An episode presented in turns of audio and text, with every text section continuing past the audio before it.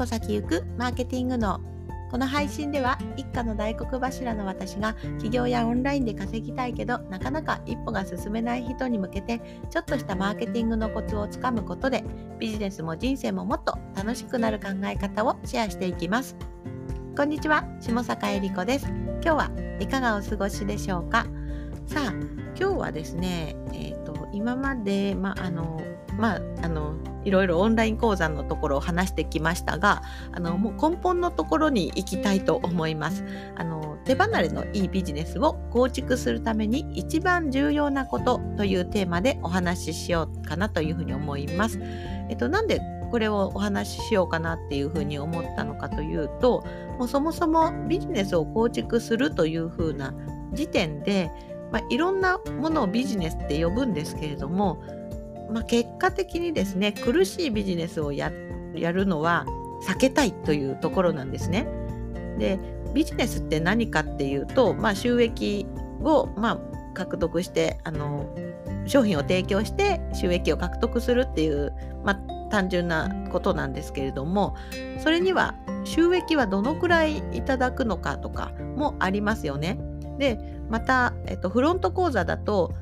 ね、フロント講座ばかりやったら収益にならなくて結構大変っていうのもあるのでバックエンドを用意するんですけれどもそもそも例えばもらう金額自体がもう超少なかったりしたらもうボランティア価格みたいになってしまうのでそれだとやる意味あるのっていう風になってきます。で特にそのやる意味っていうところで言うとボランティアをやりたい人もいますしあのいっぱい金額を受け取るよりもあの何でしょうね受け取りやすい価格でできればいいよっていう方もいると思うのでどの面を置いてビジネスと呼ぶのかというか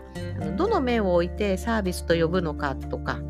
あそこら辺って結構あの断片的に切り取っても見えてこない点があります。例えば同じパソコンを教えるということだとしてもあの人は1500円で教えてるけどこの人はあの5万円取るよねっていうあのじゃあ何が違うのって言ったらもしかしてあのどっちも同じようなことを教えているかもしれないんですね。で全く同じことを教わるんだったら、まあね、やあのね値段で選んでもいいかもしれないんですけれども長期的とかあのこの人だからみたいのがある場合は人で選んだりしますよね。そういった意味であの一つのビジネスじゃあ今言ったパソコンを教えるというビジネスがあるとしたらそれでもあの金額も教える人も内容も違ってきてでまたどういう人に教えるのかでも全然あの違うものになってきたりするわけですね。で例えばもう趣味でね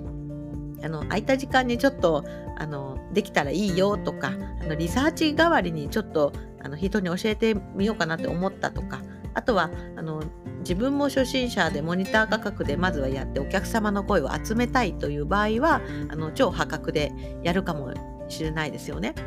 でももしね、それで生計を立てるというかビジネスとしてあの事業を事業としてしっかりと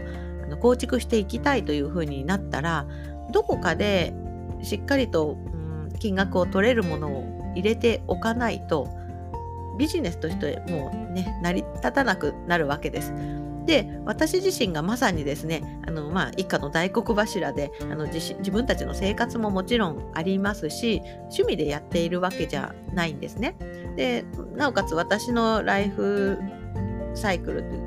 というかそれはあの子育てもしながらやっているというところで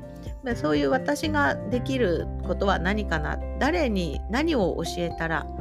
ねあのいいのかなっていうところを考えるのがすごく必要だと思います。で専業主婦だった時の私は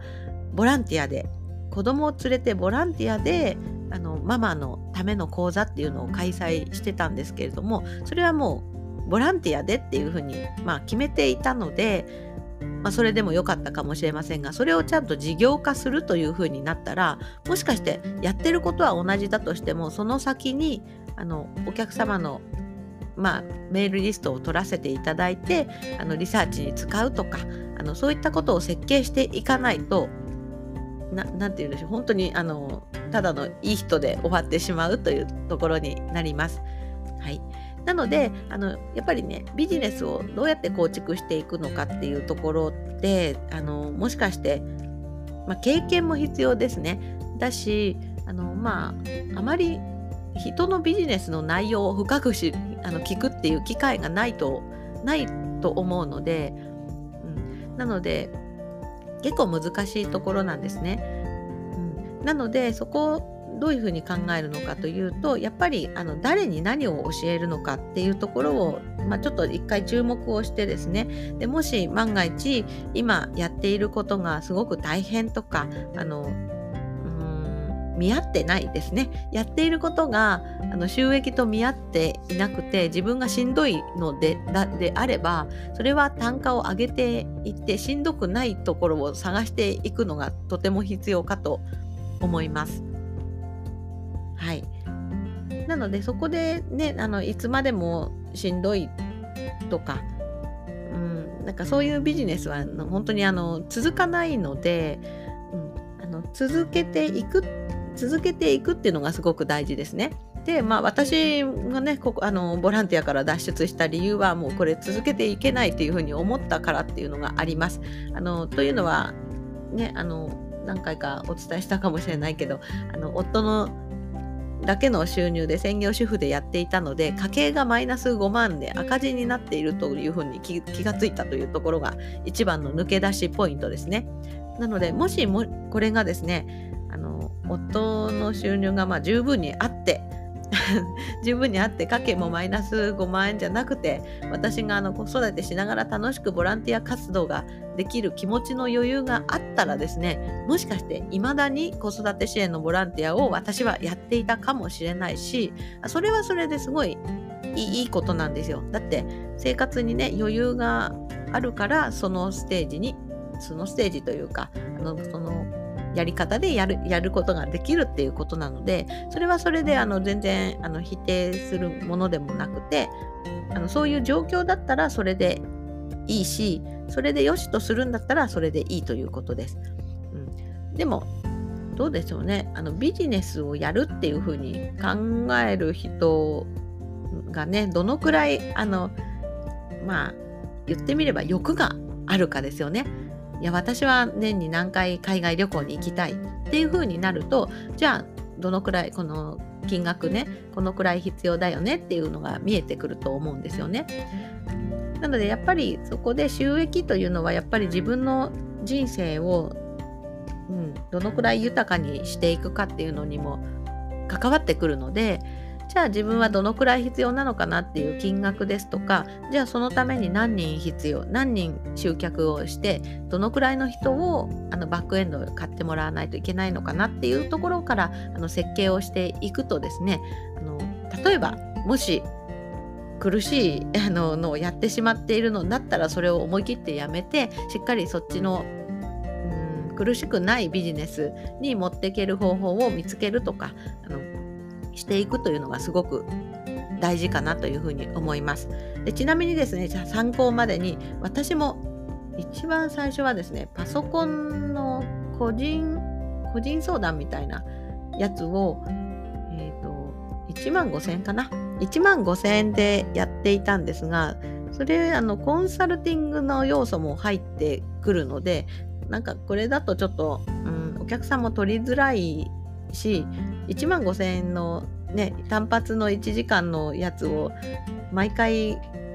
なんでしょうねこうあの習いに来てくれてる方もいたんですけれどもあのそれだとちょっと、うん、ビジネス設計ができないなっていうふうに思ったのであのそれはあの1回のみという制限をつけてですねあの何回もされる方は長期コンサルを申し込んでくださいっていうことにしてでさらに長期コンサルとのあの割合が合わないので1時間1万円っていうところも金額を上げさせていただくというところをしました。まあ、要するに私は1時間1万5千円のコンサルティングをやめて、うん、そういう方向に持っていったということですね。で、なおかつ、えっと、今もですね、1時間コンサルティングっていうふうにするとです、それ、それだけで解決したいっていう方もいらっしゃるのでいやごもっともなんですけれどもそうではなくあのカウンセリングという形にしていますね。そうするとカウンセリングなのでそれそこだけであのツールの解決とかはしないということになっているので、まあ、そういうふうに自分でビジネス形態を自分で決めていくっていうのがすごく大切になります。ね、あの自分のビジネスって結局のところ自分が決めていかないと誰も決めてくれないんですよね。うん、だからこそ何でしょうねあの苦しい道を選んだら選ぶこともできてしまうし選び続けることもできてしまうのでどこかでもしその状態が嫌だというふうに自分で思うのであればしっかりとこう、うん、変えていくっていうのがすごく大切になります。なおかつ、まあ、最後にですね自分の価値っていうのは、まあ、人がもちろんそれを買ってくれるというところで判断もしていただくんですが一番は自分で自分の価値をこのくらいあるっていうふうに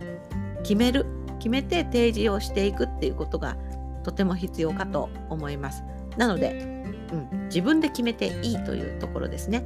なので全てそうなんですけれども何をやるのか誰に売るのかどのくらいの金額をいただいてどうサービスをするのかっていうのは全て自分で